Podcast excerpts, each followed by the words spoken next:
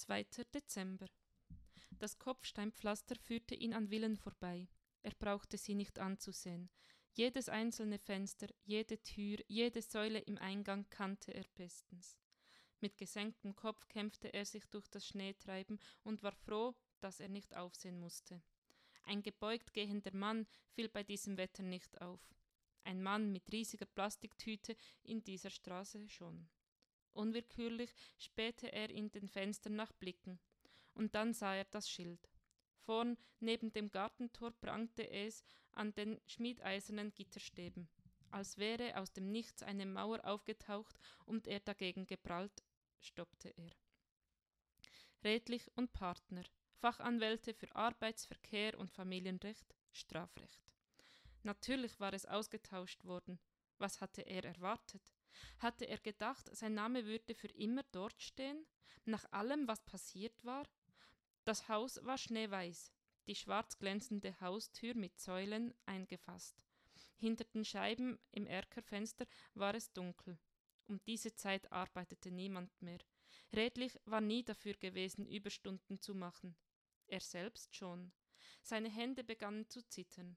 Hätte er an diesem beschissenen Tag nicht bis spät abends im Büro gesessen, alles wäre anders gekommen. Alles.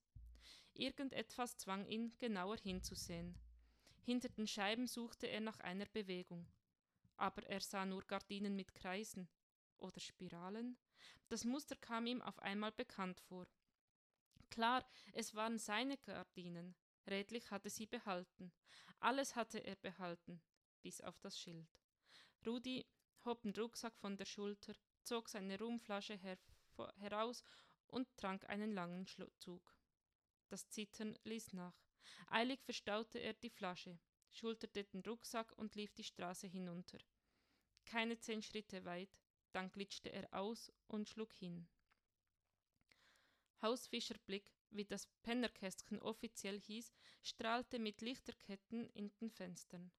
Das Holzständewerk des Vordaches war mit Tannengrün verziert. In der gläsernen Eingangstür leuchtete ein Kreuz. Die Tür öffnete automatisch. Für Rudi zu plötzlich. Er war in Gedanken noch bei seinen nassen Hosen und zuckte zusammen.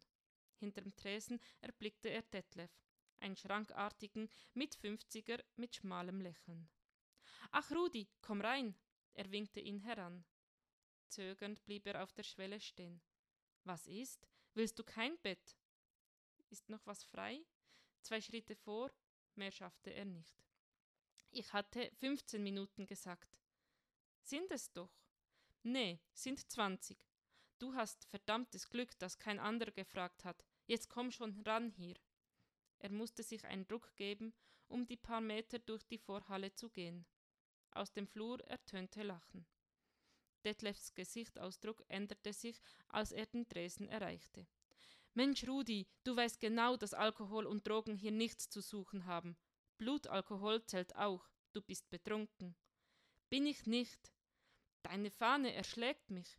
Ein winziger Schluck, das wird doch wohl erlaubt sein. Ja, aber nicht hier. Hol dir hinterm Haus eine Decke und dann komm morgen wieder, rechtzeitig und nüchtern. Dann bekommst du auch ein Bett.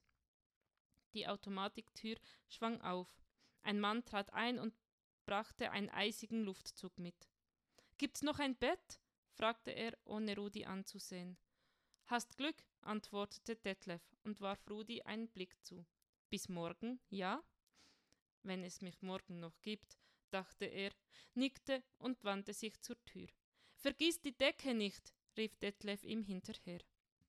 Als ob eine Decke es besser machte, dass sie ihn nicht hineinließen. Unterlassene Hilfeleistung schoss ihm durch den Kopf. Die Tür verschloss sich hinter ihm. Mit knirschenden Schritten lief er über den Schnee um das Haus herum zur Überdachung und zog sich eine Filzdecke vom Ständer. Dann hatte ihn die Straße wieder. Wenigstens konnte, ihn, konnte die ihn nicht abweisen. In der Altstadt gab es eine Gasse zwischen Fachwerkhäusern, abseits von Fußgängerzone und Menschentreiben. Sie schützte vor Wind und Regen und gab ihm ein wenig Hoffnung, dass es ihn morgen doch noch geben würde.